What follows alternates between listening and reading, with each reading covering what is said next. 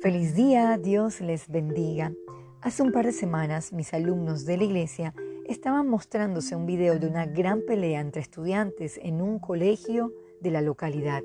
Fue tan fuerte que hasta la policía intervino.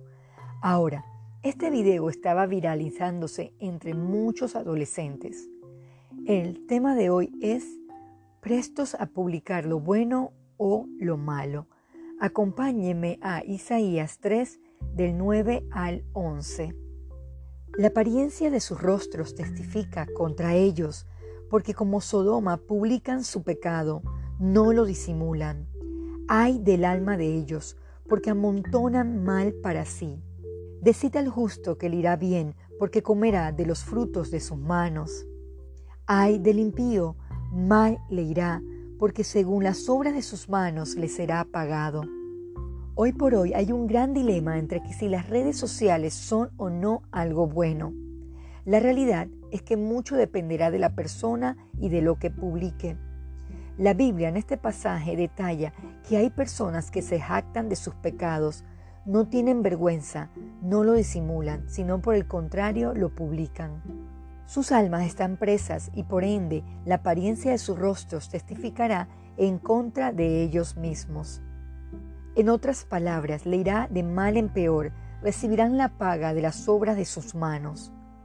Busquemos Isaías 2 del 11 al 12. La altivez de los ojos del hombre será batida, y la soberbia de los hombres será humillada, y Jehová solo será exaltado en aquel día.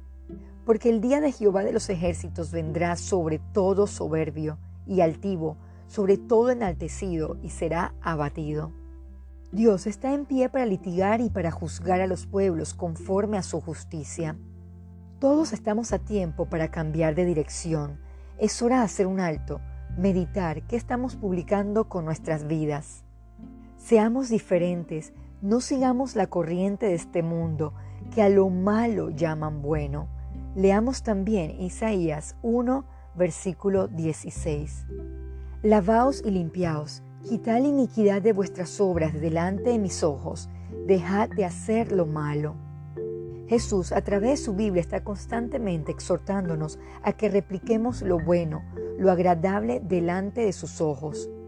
¿Estamos siendo de impacto o estamos siendo arrastrados para publicar lo malo o pecado? No te dejes envolver por este mundo. Oremos. Amado Jesús, Obra nuestras vidas para que seamos un canal de bendición y no portadores de maldad. Pedimos perdón si en algún momento hemos disfrutado y participado del pecado deliberadamente. Transforme nuestras vidas si hemos estado manchando su nombre. En Jesús oramos. Amén.